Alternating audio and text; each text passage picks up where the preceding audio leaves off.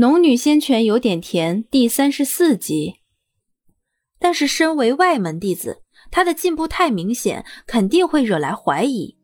如此一来，便使他想成为内门弟子的心强烈了几分。要是自己成为内门弟子，便能有自己独立的院落、独立的房间可以修炼，那样私密性更强，也不会惹来这些事情。那时，即便自己修为提升快了些，在内门弟子里也不会引来太多关注。更关键的一点是，刚刚那个粉衣少女即便找到了自己，若自己是内门弟子，自己与她地位相当，处理一些事情来便不用顾忌。藏书阁平日来往的人其实并不多，白日里每一层也只能见到寥寥可数的人影。齐老见到苏林出现，只是略微抬了下眼皮，又坐在他的雕花黄梨木椅上打起盹儿来。整个藏书阁安静的止于翻动书页的声音。苏玲也挑了两本书，找了个角落翻看起来。其中一本《神谕志》介绍了这片修仙世界的情况。苏玲所在的国家名叫大眼王朝，在这片神域的东方、南方、北方、西方还有一些国家，但最赫赫有名的便是大眼王朝和南方的红颜王朝。书上有记载。大眼王朝和红颜王朝都有修士飞升成仙。看到这里，苏玲有些惊讶。即便他开始了修仙意图，也只是觉得自己所掌控的是一种超自然能力。但是神谕志里有详细记载，连名带姓都交代清楚了，看起来并非是虚构的故事。想到这里，苏玲抬起手臂，摸了摸头顶上的那根朴实无华的木簪子。空间里的仙泉不但能催生，还能种植出变异的灵草，品质比一般灵草更好。加上穆延青给自己的紫龙鼎以及那些丹方，木簪出现的诡异，穆延青也似乎有些秘密。但不管是穆延青还是宝钗，他都觉得不可能是人世间的凡物。这等逆天的东西，只有传说中的仙才能做到。想到此，他心中一凛。如果世界上真有仙的话，宝钗说不定是件宝物，而穆言青也极有可能是位神仙。可是他为何如此虚弱的囚禁在宝钗里？几百年的时间令他虚弱至此，却还指点自己修仙炼丹，这是为了什么？越想越觉得事情诸多蹊跷，但是他也知道，穆言青若是有秘密，那也定是天大的秘密。肯定不会轻易告诉自己。他摇了摇头，算了，以他现在的能力，还根本不能触及这些秘密。就算知道了，也没有什么好处。看完《神谕志》，又翻看了几本书。当他觉得有些累，抬头揉动脖子的时候，才发现藏书阁不知道什么时候已经彻底安静下来。那扇巨大的窗户外，如银盘般硕大的圆月正悬在中空。挥洒着银灰，都这么晚了，嘟囔了声，他抱起书本站起来，刚转身就见齐老杵着拐杖走过来，拐杖叩击地面，发出嘟嘟嘟的声音。待走得近了些，齐老便停下脚步，一双略有些浑浊的眼睛盯着苏林道：“今日你在此，便收拾妥了再离开。”苏林抱着书本，恭谨道。是齐老。齐老点了点头，捂着嘴咳嗽了几声，才拄着拐杖又转身离开。一日的活计还是比较简单，苏林施展空无术，不到半个时辰便收拾妥当，这才轻手轻脚地走出了藏书阁。苏林回到居所时，罗婉儿还未回来，只有叶青一人在房间里。听到声响，抬头看了苏林一眼。同样还是点了点头，便转了回去，继续低头就着烛光翻开着一本书。苏林收回视线，朝自己的铺位走去。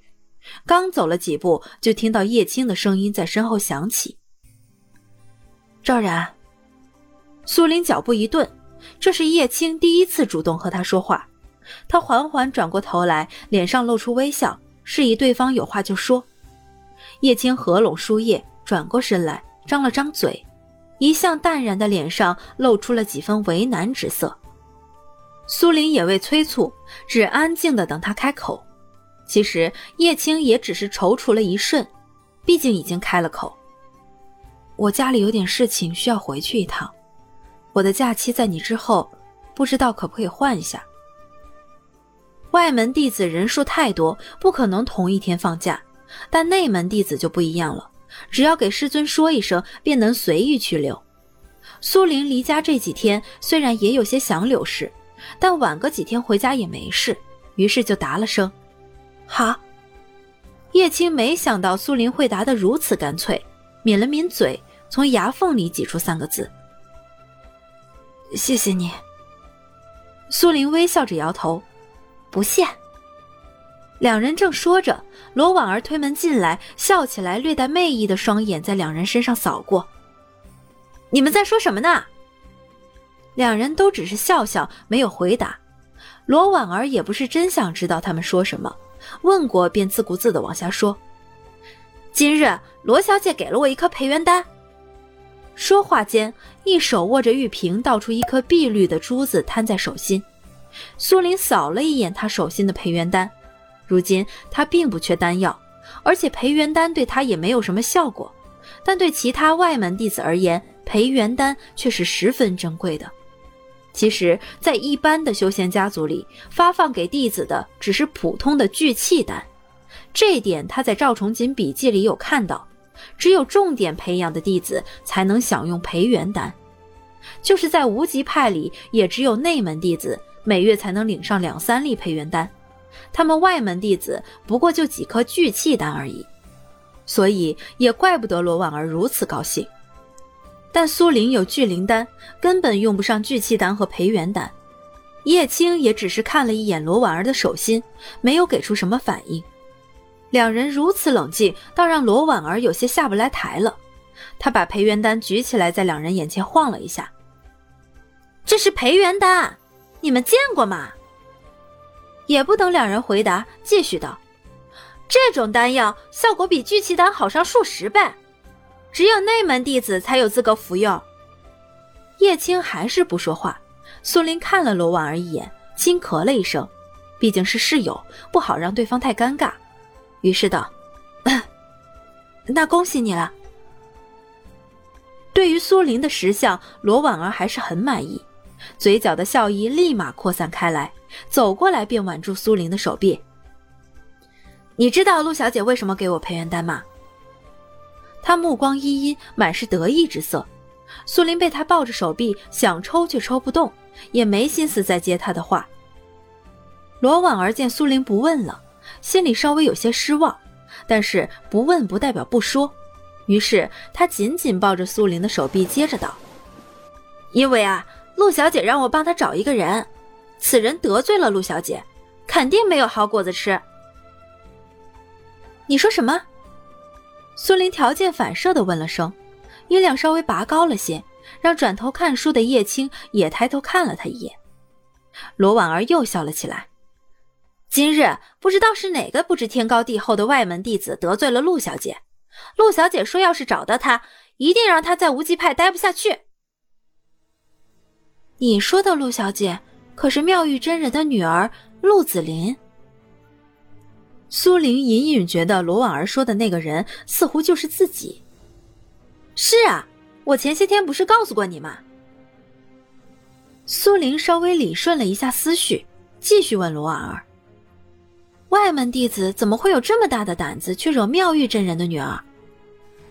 他故意如此说，心里却暗暗咂舌：若真的是自己，那这个梁子就结大了。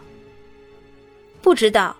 陆小姐没说，不过看得出来她十分生气。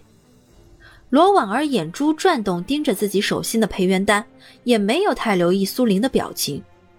苏林勉强笑了下，继续道：“啊，那他没有告诉你要怎么找？”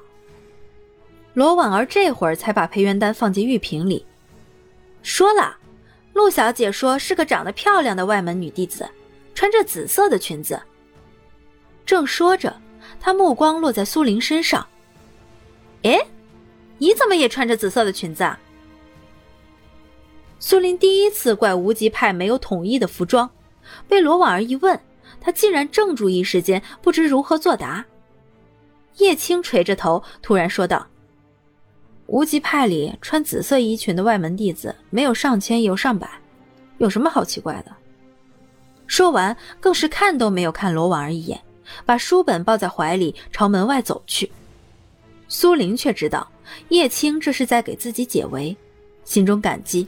但是罗婉儿说的这么明显，叶青难道不怀疑？但眼下若是让罗婉儿发现不妥，估计就真的露馅了。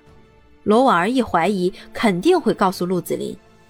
被叶青一打岔，苏林立马佯装不知道罗婉儿的意思，说道：“我带来的裙子就紫色最多。”罗婉儿点了点头，她对苏林的印象也还不错，也没有想过陆子霖要找的人会在自己身边。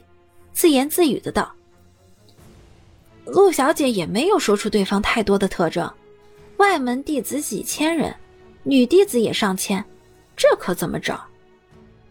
苏黎微微一笑：“ 试着找找，实在找不到，相信那陆小姐也不会为难你的。”罗婉儿点头：“能找到当然是最好，但对方只给了两个讯息：紫色的裙子谁都可以穿。”要真是得罪陆小姐的人，估计这会儿也早换了衣服。